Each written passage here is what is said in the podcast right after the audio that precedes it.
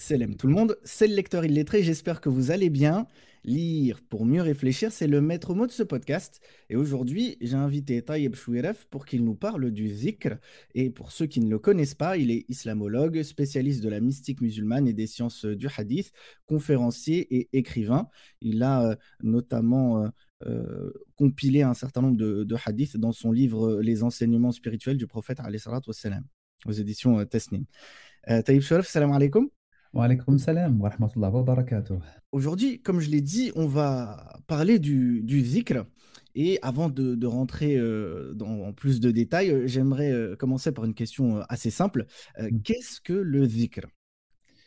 Alors, c'est effectivement par là qu'il faut commencer, mais c'est pas tout à fait une question simple. C'est une question très profonde, parce que le dhikr, bon, c'est un acte d'adoration, au même titre que la prière, au même titre que le jeûne, au même titre que le pèlerinage. C'est un acte donc d'adoration euh, qui euh, se fonde sur euh, le souvenir de Dieu, le rappel de Dieu. Le mot, le mot arabe Dhikr vient du verbe arabe zakara, qui veut dire mentionner, rappeler, se souvenir. Et donc, en fait, il s'agit de s'ouvrir à la présence d'Allah euh, grâce ou par le support euh, d'une formule sacrée ou d'un nom divin qu'on va répéter. Donc, cette répétition va ouvrir le cœur à, la présence euh, et à la signification des formules ou des noms divins qui sont répétés. Alors, donc, extérieurement, c'est une pratique qui n'est faite que de répétition. On répète un nom, on répète une formule. Mais bien sûr, il y a tout un ensemble d'attitudes du cœur qui doivent accompagner. On, peut faire le parallèle avec le jeûne. hein, le,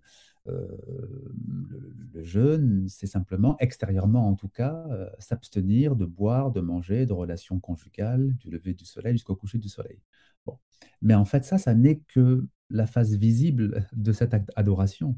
Le jeûne, c'est bien plus qu'une simple euh, abstinence. C'est vraiment euh, un acte d'adoration à part entière. Et euh, d'ailleurs, le prophète disait lui-même, combien de jeûneurs ne retirent de leur jeûne que la faim et la soif? Il voulait dire parce que les attitudes qui doivent accompagner ne sont pas là. Par exemple, il faut maîtriser sa langue, il faut parler peu, il faut consacrer du temps à, l'adoration pour que le jeûne soit un vrai jeûne. Eh bien, pour le dhikr, c'est la même chose. Euh, certes, il y a une répétition, la langue va répéter euh, une formule, mais euh, il y a tout un ensemble de conditions intérieures, et notamment d'attitudes dans le cœur, pour que le dhikr soit vraiment ce qu'il doit être. D'accord. Et dans le, le- justement le, le tu, nous dis que en fait c'est le, il y a le, côté répétition euh, d'une formule. Est-ce que, euh, enfin, quel état d'esprit on doit avoir à ce moment-là, dans le sens, euh, en fait, est-ce que je dois, quand je fais le, le me, forcer entre guillemets à réfléchir au sens particulier, ou est-ce qu'il y a une, un côté, je me laisse je me laisse guider entre guillemets par le zikr sans forcément euh, euh, me, focaliser sur la signification. C'est ça. Alors, c'est pas une, pas un moment d'analyse. Par exemple, il y a ce très beau hadith où le prophète dit, Jaddidu imanakum, renouvelez votre foi. Et les compagnons ont demandé, Ya Rasulallah, kayfa nujaddidu imanana? Ô envoyé de Dieu, comment allons-nous renouveler no- notre foi? Et il a répondu, Akfiru min qawli la ilaha illallah, multipliez la répétition de la ilaha illallah, de la formule donc, il n'est de Dieu que Dieu. Euh, donc, quand il recommande de pratiquer ce dhikr, cette répétition, afin de renouveler la foi, il indique un but à atteindre. Il, il in- il indique que cela va permettre de, donner une nouvelle jeunesse à notre foi, en quelque sorte. Et, alors, on ne va pas se focaliser sur une analyse de la ilaha illallah, mais on va quand même orienter son cœur sur le contenu de la illallah. Que veut dire la ilaha illallah? C'est la formule du tawhid, c'est la formule de l'unicité divine. C'est cette formule qui donc nous rappelle que Dieu est unique, qu'il n'a pas d'associé, que rien ne lui est semblable. Bon. Euh, mais il y a des degrés d'assimilation de cette vérité. Je peux très bien dire par la langue, je ne reconnais qu'un seul Dieu, mais avoir des idoles dans le cœur. Mmh. Que mon cœur soit dirigé par des idoles. D'ailleurs, le prophète a, très bien enseigné que l'ostentation est ce qu'on appelle shirk al-khafi. C'est l'association cachée. Euh, on est associationniste, on est mouchrik, euh, mais euh, pas en se prosternant devant une statue, mais en, en attribuant aux autres ce qui devrait revenir à Dieu. Par exemple, quand on prie pour être admiré par les autres, on va attribuer aux autres quelque chose qui ne devrait revenir qu'à Allah, puisqu'on doit prier pour lui. Et donc, en fait, il y a des degrés d'assimilation de la ilaha illallah. Donc, quand on prend conscience que mon tawhid est insuffisamment réalisé, euh, il y a des parts de mon être euh, qui ne participent pas vraiment au tawhid. Et par certains côtés, j'attribue aux créatures des choses qui ne doivent revenir qu'au créateur. Quand on prend conscience de ça, eh bien, on, va répéter la ilaha illallah avec cette conscience de son besoin. J'ai besoin d'assimiler vraiment en profondeur la ilaha illallah. J'ai besoin de devenir de plus en plus monothéiste. Euh, parce qu'il y a des degrés, tout simplement. Mmh. Et donc, euh, donc il ne s'agit pas à ce moment-là de, d'analyser la formule, mais il s'agit de prendre conscience que j'ai besoin de cette formule. J'ai besoin de l'assimiler en profondeur. J'ai besoin que mon cœur s'ouvre à cette formule. et donc, en fonction de la formule que l'on répète, il faut prendre conscience du besoin qu'on a de cette formule. Mmh. D'accord, oui, ça permet en fait de peut-être de se mettre dans un, dans un état d'esprit particulier en fonction de la formule de, de zikr. exactement ça. Chaque, euh, chaque formule de zikr demande un état d'esprit particulier. Mmh. Euh, euh, celui qui pense être parfaitement monothéiste, que le tawhid est parfaitement réalisé chez lui, évidemment, lui, quand il va répéter la ilaha illallah, ça n'aura pas de profondeur chez lui. Mais celui qui prend conscience que on peut toujours approfondir le tawhid. Il y a toujours un degré supérieur à atteindre dans le tawhid et il y a toujours des manquements dans notre tawhid, dans notre déclaration de l'unicité divine. Alors lui, il va vraiment le réciter avec force. Mmh. J'aime beaucoup la réponse qu'un cheikh a donnée à, à, une question sur la concentration dans le dhikr. Une personne lui disait, Ya cheikh, c'est difficile de se concentrer à la longue quand on répète toujours la même formule. Notre pensée a, tendance à partir euh, à droite, à gauche, etc. Et il a dit, il a répondu ceci, la personne qui se noie n'a aucune difficulté à se concentrer sur la perche qu'on lui tend. Il voulait dire par là que la personne qui se noie, quand elle voit la perche arriver, elle sait que c'est euh, la, seule façon d'être sauvée elle a conscience que c'est une question vraiment de vie ou de mort et que pour être sauvée, il faut absolument qu'elle arrive à attraper cette perche. Eh bien, c'est comme ça qu'il faudrait invoquer, je dirais, en ayant conscience que chaque formule de dhikr est une perche qui nous est tendue pour nous purifier de tel ou tel manquement, de tel ou tel euh, déséquilibre en nous. Euh, et, plus j'ai conscience donc que c'est un besoin vital, plus la concentration est facilitée. Mmh. Ouais. Oui, c'est. Je trouve que ce que tu viens de dire, c'est vraiment important parce que euh, parfois, en fait, je, pense que si on ne comprend pas ça, euh, on peut parfois euh, ben, ne pas être dans le bon état d'esprit justement pendant qu'on fait les écrits et on peut parfois se mettre une pression particulière en se disant ah oui, mais il faut que à chaque fois que je, répète la formule, que je, l'analyse en même temps, etc. Et on n'y arrive pas parce que forcément, c'est pas, pas, pas ce qu'il faut faire. Non, non, c'est pas du tout une analyse mentale, c'est une ouverture du cœur. Il faut que notre cœur s'ouvre à cette formule. Mm. C'est donc très différent d'une analyse. Mm. Mais pour que le cœur s'ouvre à cette formule, il faut avoir une conscience très forte de notre besoin. Mm. Je veux dire, euh, voilà, euh, notre estomac, en fait, euh, quand il est complètement vide et qu'on est affamé, il s'ouvre très bien à, l'aliment qu'on lui donne. Mais quand il est plein et qu'on est rassasié, voilà, c'est pas pareil. Même une, même une bouchée supplémentaire passera mal.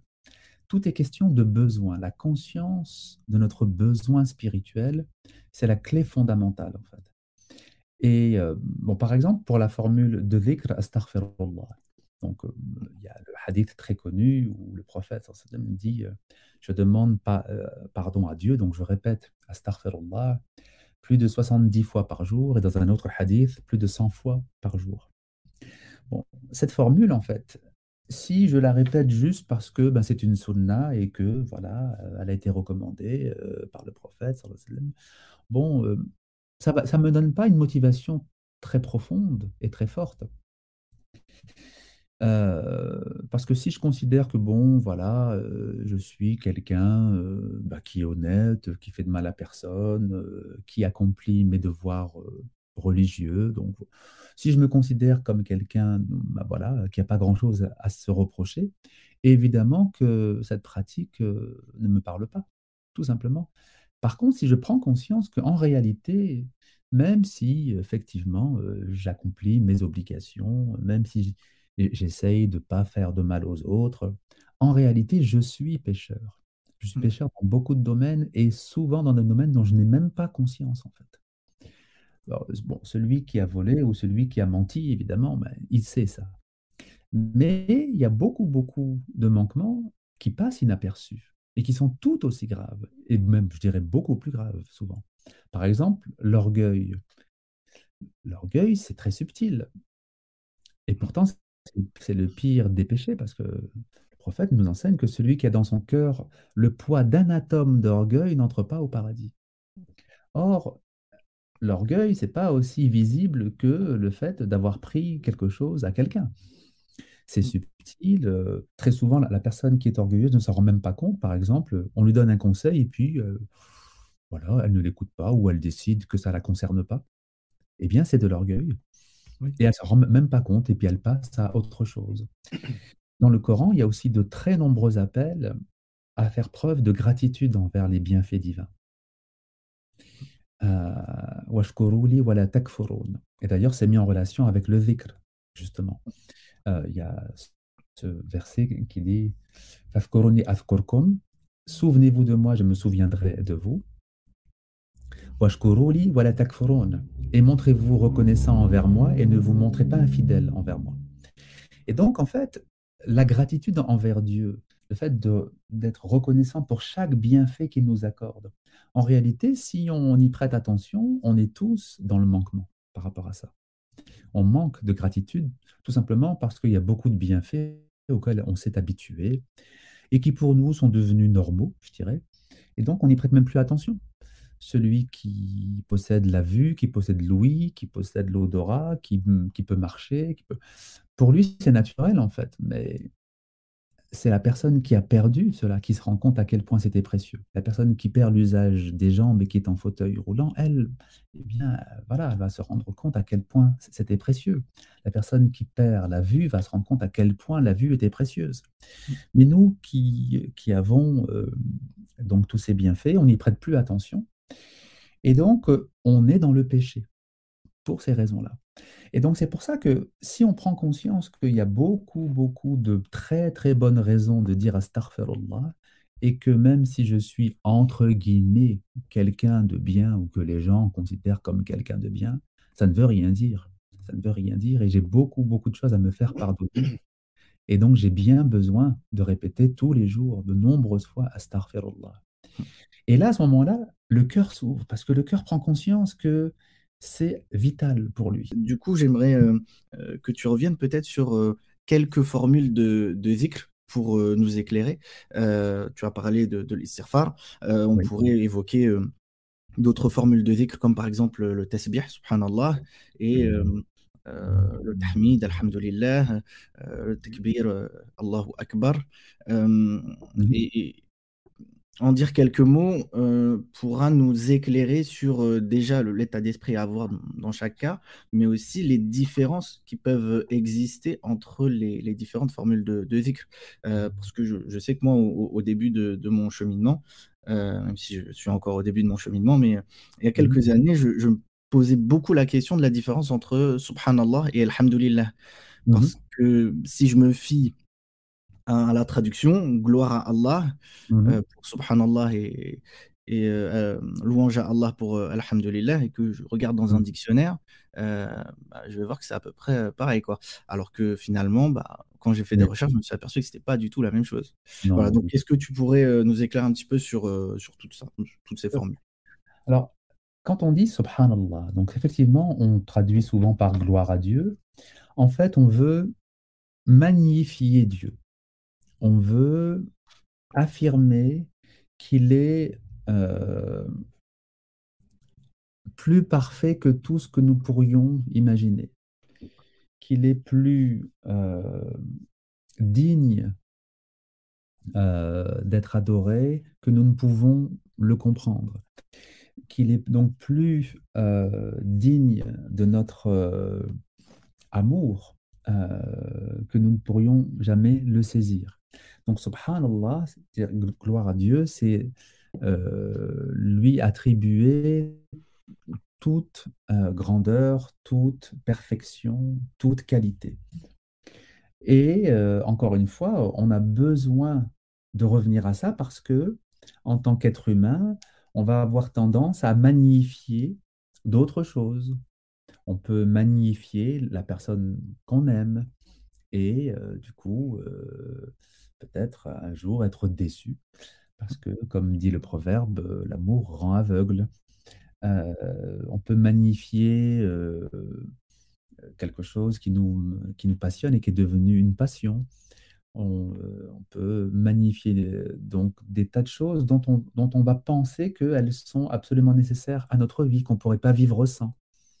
Si une personne dit à moi, je ne pourrais pas vivre sans ceci, euh, eh bien, en fait, elle magnifie cette chose-là. Et dire subhanallah, c'est dire non, seul Allah doit être magnifié.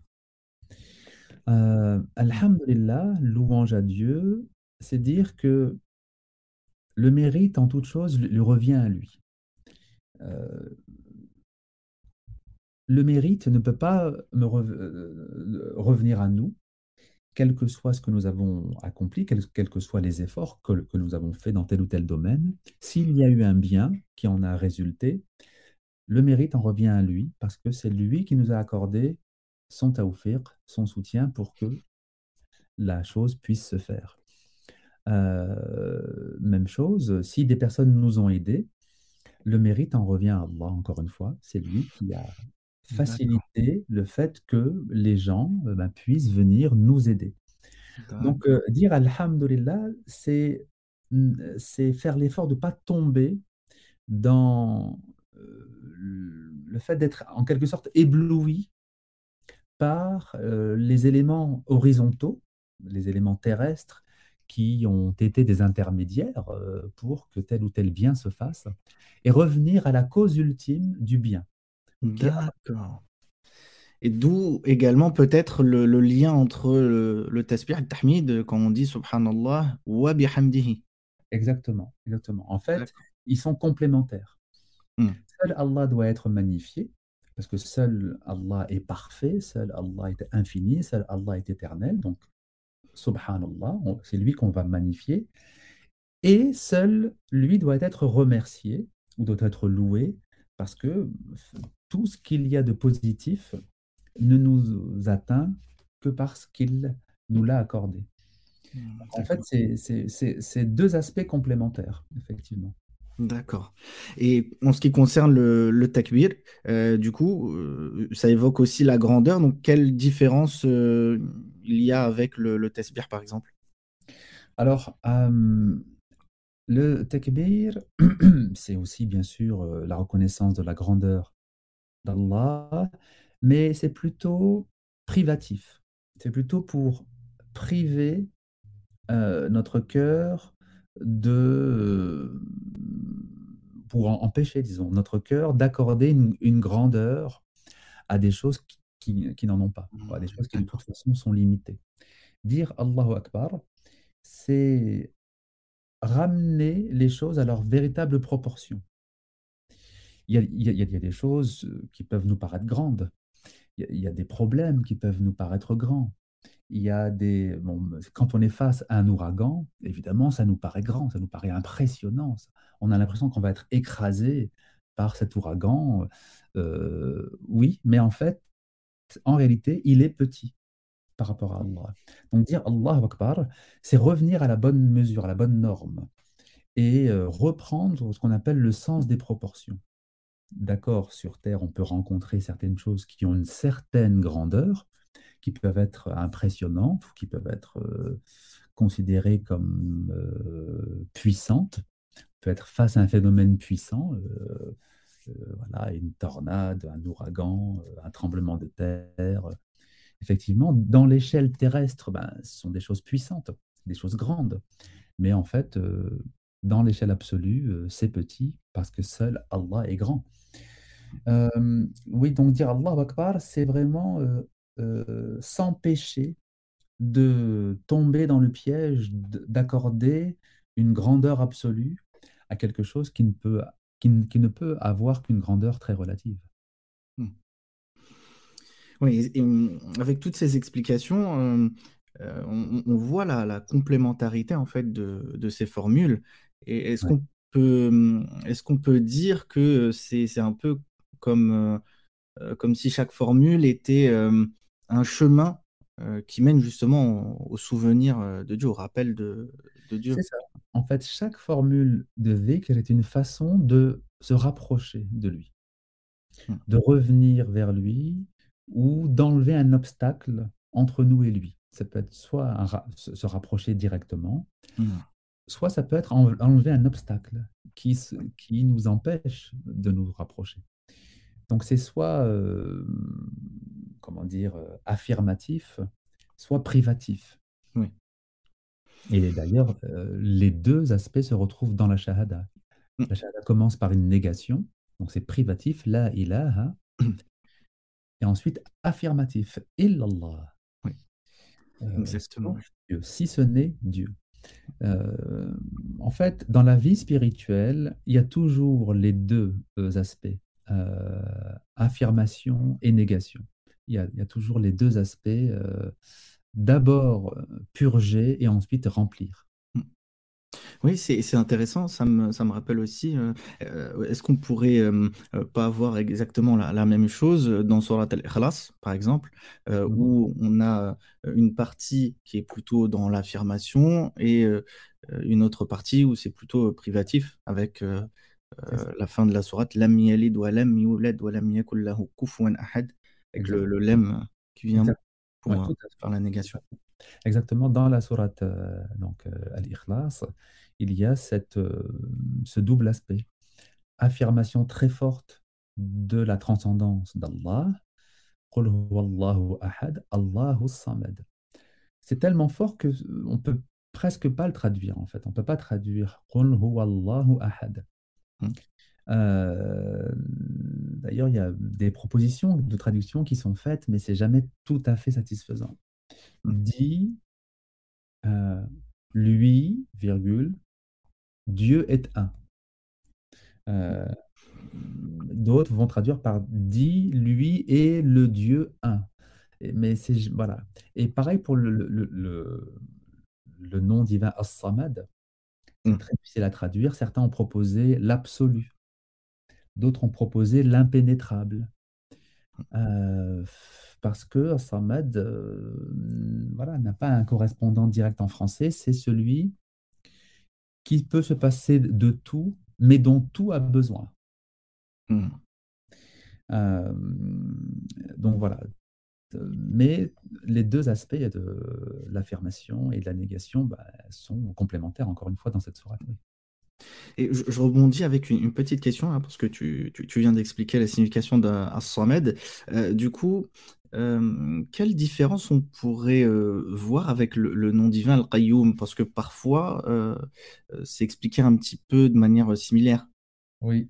Al-Qayoum, donc ça vient de la racine, Qaf, Mim, qui qui donne le verbe Qama, être debout, qui donne aussi le le mot Qiyama, résurrection, c'est-à-dire se relever se relever, heu heu, pour la résurrection.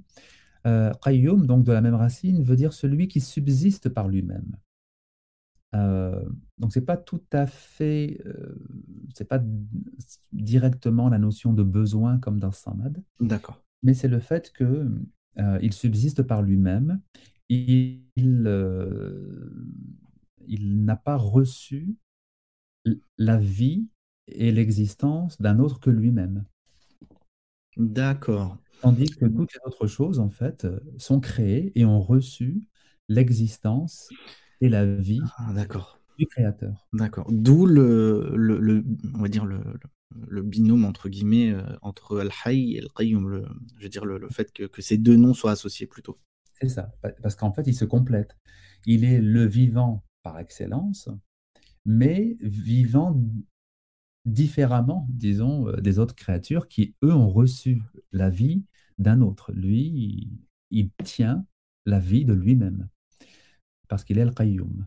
Parmi les, différentes euh, formes de, de zikr, euh, j'aimerais que tu nous éclaires sur la salat sur le prophète. Alors, c'est quelque chose de, très important dans notre spiritualité, euh, mais j'aimerais vraiment que tu, nous éclaires sur son sens profond.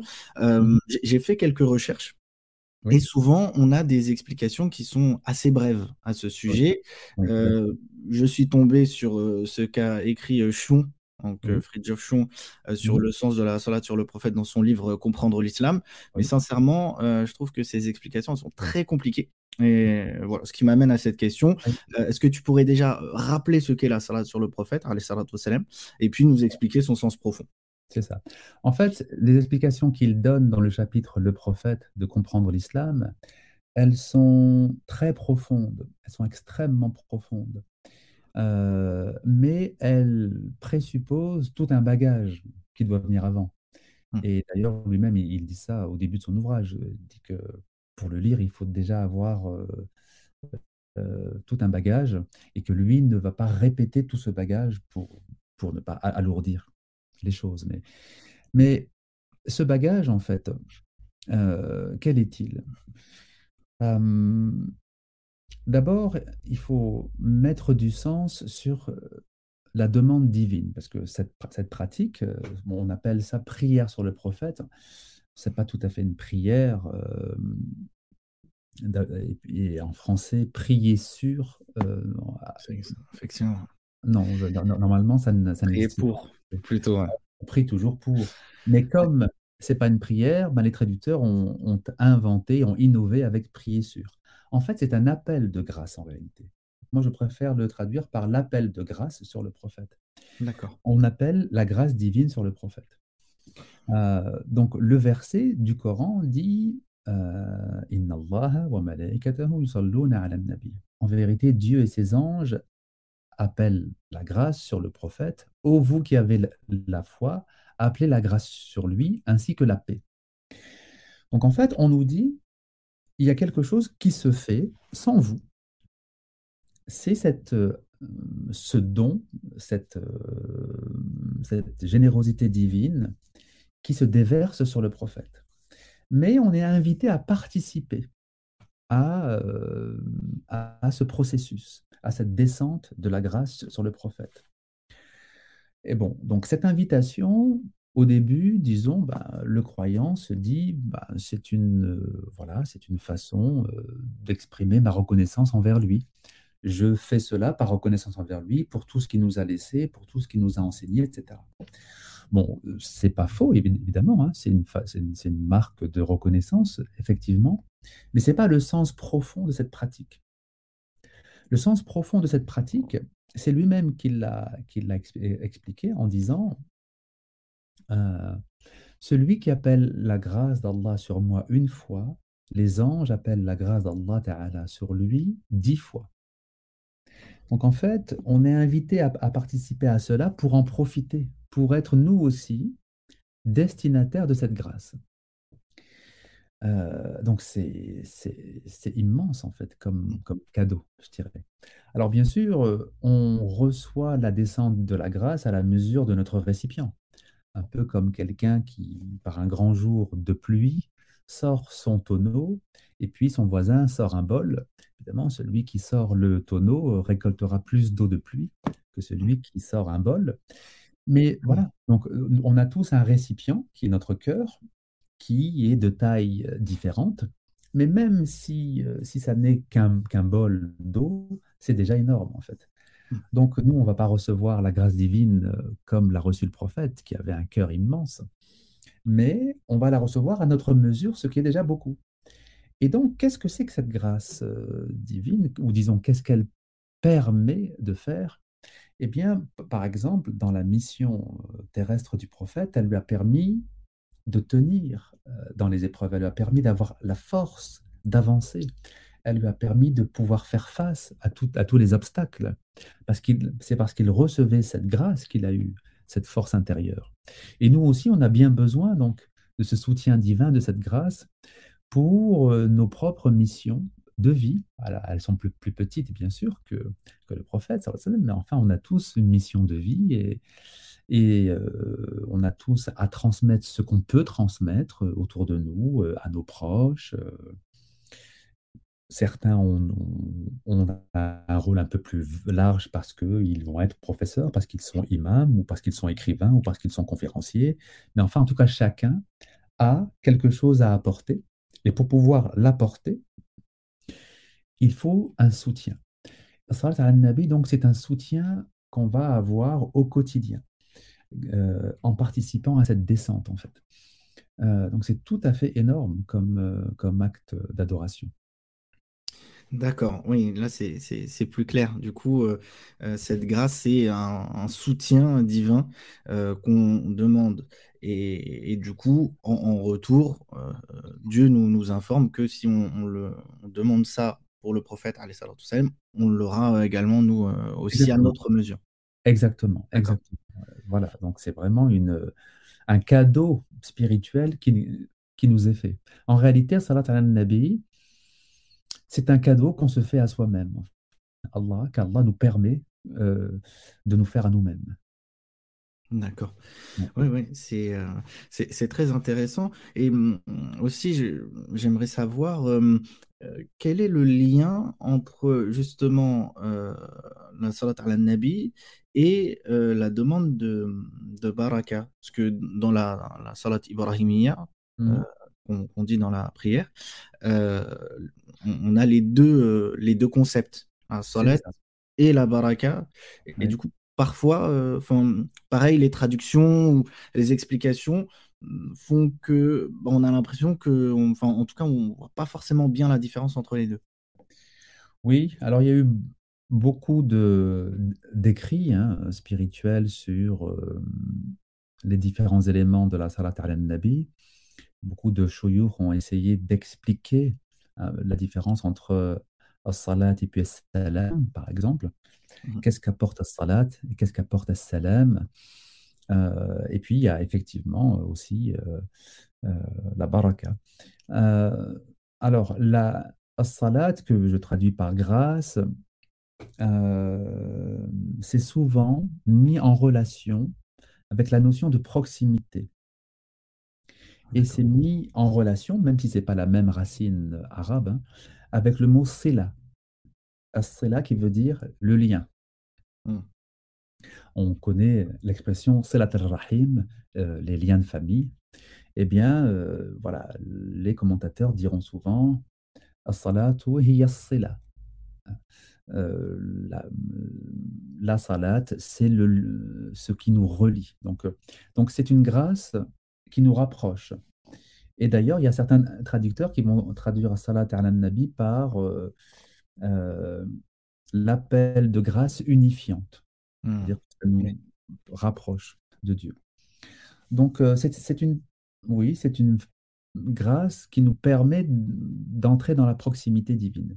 Ensuite, il y a salam. Alors, salam, c'est plus connu, hein, c'est la paix, c'est l'apaisement. Et puis, il y a effectivement dans la Salat Ibrahimiyya, euh, mais aussi euh, qu'on peut, qu'on peut souvent retrouver dans dans- dans d'autres formules euh, de Salat al-Nabi, le terme barak, Mm. qui évoque la baraka, les, euh, les bénédictions. Alors, la baraka, c'est euh, c'est aussi une forme de soutien, c'est le fait que, euh, en réalité, les choses ne sont pas profitables seulement par ce qu'elles sont, mais elles sont profitables par l'influence spirituelle qu'elles, euh, qui les accompagne. On va parler souvent de al-barakatu fil mal, par exemple, la baraka dans les biens matériels, pour dire que euh, le le plus important, c'est pas tellement le chiffre euh, de la somme d'argent, c'est pas tellement euh, le, le chiffre euh, qui définit mon salaire qui va faire en sorte que ce sera une somme avec laquelle je vais bien vivre. Mais c'est la baraka en fait, c'est la bénédiction. Mm. Donc je peux très bien gagner, disons, un petit salaire et bien vivre avec, parce qu'il y aura, parce qu'Allah va mettre la baraka dans cette somme et gagner un salaire beaucoup plus conséquent et être toujours en difficulté, être toujours endetté, être toujours euh, dans des problèmes financiers parce qu'il n'y aura pas de baraka. Alors souvent, on va dire que le manque de baraka vient du fait que l'origine n'est pas tout à fait licite, qu'il y a de, il y a de l'illicite qui s'est mélangé avec le licite euh, dans ma façon de gagner de l'argent, etc. Mais alors tout ça pour expliquer que le plus important, enfin, le plus efficient, ce qui va euh, être efficient dans les faits, c'est pas simplement la matérialité des choses, c'est euh, l'influence spirituelle qui accompagne ces choses. Même chose pour un repas. Euh, dans un repas, il y a une assiette de nourriture. Euh, le fait que tout le monde va être euh, rassasié et va pouvoir euh, être satisfait, c'est pas simplement euh, la quantité matérielle euh, de nourriture dans cette assiette, c'est aussi la baraka. Vous voyez, donc en fait, la notion de baraka, donc c'est une notion de, de euh, qu'on traduit par bénédiction, c'est-à-dire que il y a une influence spirituelle qui accompagne et qui facilite les choses ou qui euh, soutient. Euh, voilà. Oui, donc c'est une autre forme de, de soutien, c'est Exactement. complémentaire, on va dire, de, de la salade. Alors, en ce qui nous concerne, je, je vois bien la différence. Et du coup, euh, dans le cas du prophète, wassalam, euh, je, je, comprends un petit peu moins le, la différence entre, enfin, le, le, le sens, on va dire, particulier de la baraka, de la demande de, de, de baraka, parce que euh, il y a pas mal de choses qui sont liées, on va dire. euh, euh, comme tu disais, à, par exemple, à la bénédiction, euh, enfin, avoir la baraka dans, dans son argent, euh, la baraka dans son repas, etc. Euh, mais le, le, le, le prophète, étant, étant euh, décédé, même si bon, on pourrait revenir sur les, les avis liés euh, à la, la mort et la vie après la mort du prophète, euh, du coup, est-ce que tu peux donner un petit peu plus de détails par rapport à ce, ce point particulier? Oui, c'est-à-dire que pour nous, effectivement, euh, qui sommes euh, encore sur Terre, eh bien, la baraka, euh, on en a besoin dans notre temps, dans notre santé, dans notre argent, dans notre nourriture, etc. Euh, pour le prophète, évidemment, c'est différent puisqu'il a quitté ce monde, mais il aura, il a encore et il aura encore euh, des œuvres à accomplir. Et notamment, il, il a encore la grande intercession à accomplir. Et, Mhm. euh, et demander donc la baraka pour lui, c'est de- demander euh, euh, qu'Allah lui permette de pouvoir faire telle et, et- et telle chose, même s'il a quitté ce monde. D'accord. par exemple, on, on demande pour lui, après, la, après avoir entendu l'adhan, on demande pour le prophète al-Maqam al-Mahmoud, Mhm. qui Oui. est donc la station louangée dans le jour de la résurrection, qui est en fait là, le lieu où il pourra demander intercession pour les créatures. Euh, donc, on le demande, même si on sait que qu'Allah lui a promis cette station. Oui. Euh, eh bien, là, c'est pareil, on demande la baraka pour le prophète, euh, qu'il puisse eh bien, continuer à demander le, pardon d'Allah pour les fautes de sa communauté, car il a dit lui-même, hein, quand je partirai de ce monde, je continuerai à, demander, à, me réjouir des bonnes actions que vous, que vous ferez et à demander pardon pour les fautes que vous ferez.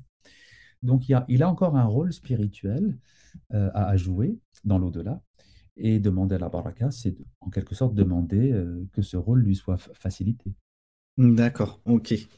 Euh, je comprends beaucoup mieux. là, tu nous as parlé de pas mal de, formules de, de mmh en ce qui concerne leur, sens profond. maintenant, j'aimerais te, questionner sur le côté mise en place, pratique, mise en pratique. en pratique, comment doit-on s'y prendre quand on veut faire du, du zikr et, quand on veut être assidu dans le zikr Est-ce qu'on doit se fixer un programme? Si oui, comment on, comment on doit procéder exactement? Oui, en fait, il, faut avoir ce que le prophète appelait un hizb.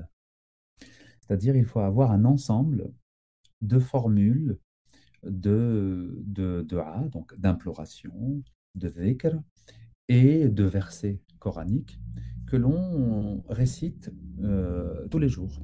Il y a un très beau hadith qui, étrangement, est très peu connu. Et à chaque fois que je le passe dans les mosquées, je, je le cite et je dis, mais pourquoi il est si peu connu? Ce hadith est dans le Sahih Muslim, dans le recueil de, de Mousseline, qui est quand même euh, un, un, des recueils les plus répandus. Il n'y a pas de, pas de raison qu'il soit rare ou qu'il soit inconnu. Mm.